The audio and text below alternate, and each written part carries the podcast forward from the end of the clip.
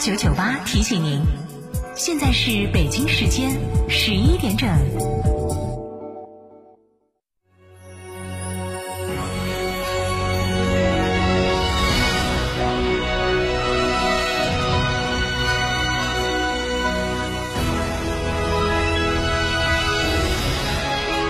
成都的声音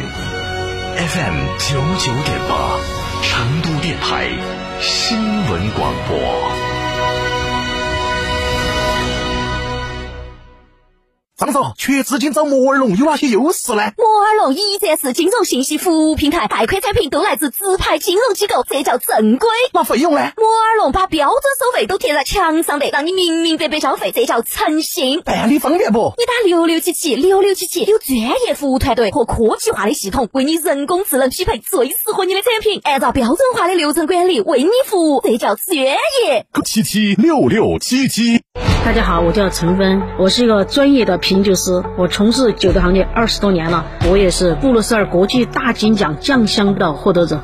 今天我给大家推荐金山白酒。金山白酒呢是无色，带着微微的黄色，代表它有一定的年份。金山白酒的香气呢具有优雅的五粮香，入口很柔雅。金山白酒坚持中国白酒的传承，值得去入选的一款酒。天猫、京东、京东线下超市、Seven Fresh、川酒集团酒仓店有售，四零零八六三六八三八。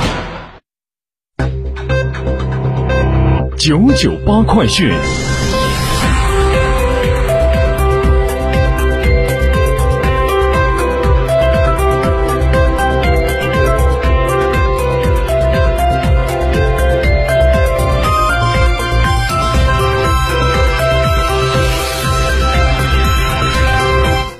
北京时间十一点零二分，来关注这一时段的九九八快讯，我是蓝霄。记者从成都市血液中心了解到，一月二十四号，四川省启动了公共卫生事件一级应急响应。一级响应启动之后，为了保障献血者的健康，同时也为了保障临床用于救治生命的血液供应，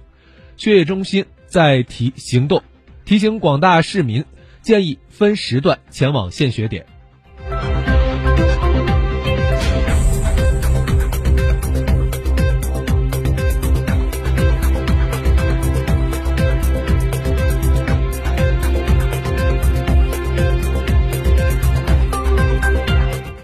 记者从成都燃气集团股份有限公司获悉，为了加强疫情防疫工作，成都燃气公司发布致客户书，近期将暂停入户抄表工作，如有欠费暂不停气，并妥善处理阶梯量和违约金问题。同时，暂停开展居民客户入户安全巡检工作，建议居民使用微信、支付宝交纳气费。如有紧急情况需要维修、改造通气服务的，可以拨打服务热线零二八九六二七七七。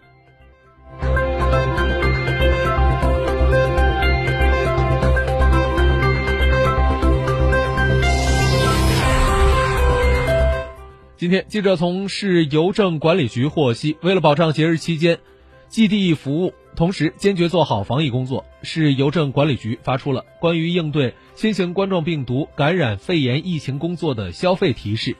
提示消费者收寄快件时要主动配合快递小哥，多使用智能快件箱，尽量减少面对面接触，确保寄递安全。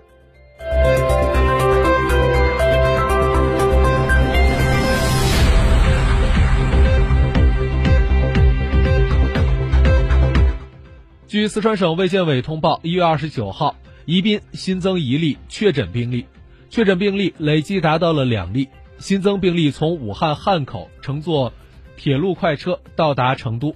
转乘高铁到达宜宾长宁站下车。目前，长宁正在寻找其同车乘客。根据了解，截至一月二十八号的二十四点，宜宾市累计报告新型冠状病毒感染的肺炎确诊病例两例，新增一例，两例患者。均已经进行隔离治疗，目前病情稳定，对密切接触者二十七人进行隔离医学观察。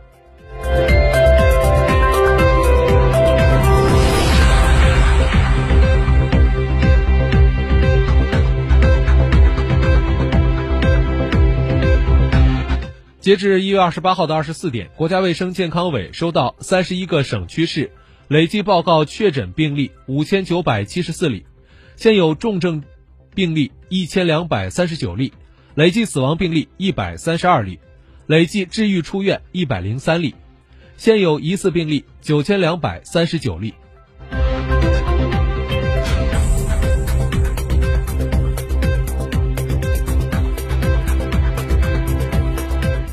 据中中科院之声今天的消息，中国科学院武汉病毒研究所刚刚研制出了用于研究的抗体检测试纸。同时，该所与军事医学科学院毒物药物研究所联合发现了在细胞层面上对新型冠状病毒有较好抑制作用的三种老药物：雷米迪韦或伦地西韦、氯喹、利托那韦。其后续的临床使用正在走相关的程序报批。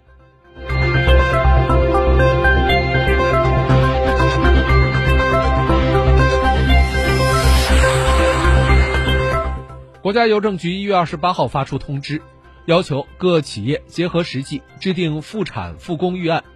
备足疫情防控装备和物品，制定异常情况应对方案。通知指出，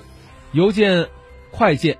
运输车辆、生产作业场所需要消毒，严禁收寄野生动物。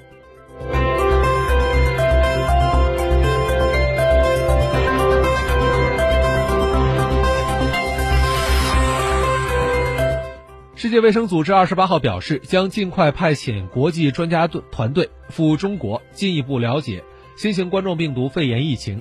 并就全球疫情防控予以指导。世卫组织在声明中称。正在中国访问的世卫组织总干事谭德赛与中国政府协商，双方同意世卫组织尽快派遣国际专家团队访华，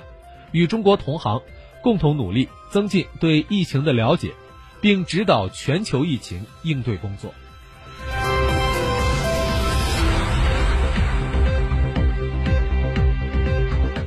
北京时间二十九号消息，根据韩联社的报道，韩国保健福祉部。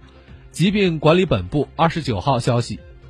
卫生部门本月已经修订了相关法律，将此前依据疾病特征按群划分传染病的做法变更为依据病情轻重、传播性强弱、隔离水平、申报时限等按级来划分传染病。新型冠状病毒肺炎被列入甲级传染病。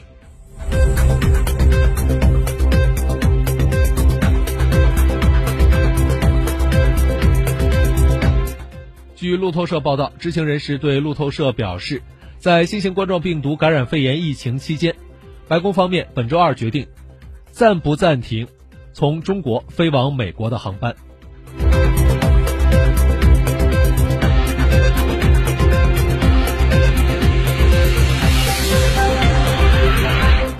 报道，当地时间一月三十一号的晚十一点，英国将会成为首个退出欧盟的国家。并立即展开为期十一个月的过渡期，英欧贸易及出入境等安排暂时不受影响，但贸易谈判无疑会继续为双方蒙上阴影。欧盟首席谈判代表巴尼耶日前先立下马威，警告英国脱欧势必面临负面影响，欧盟绝不会在贸易问题上让步。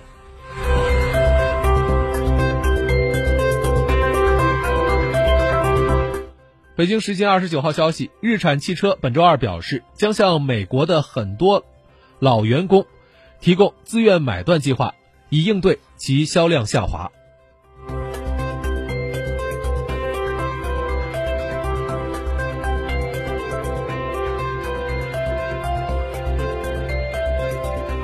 新闻最后，我们再来关注天气情况。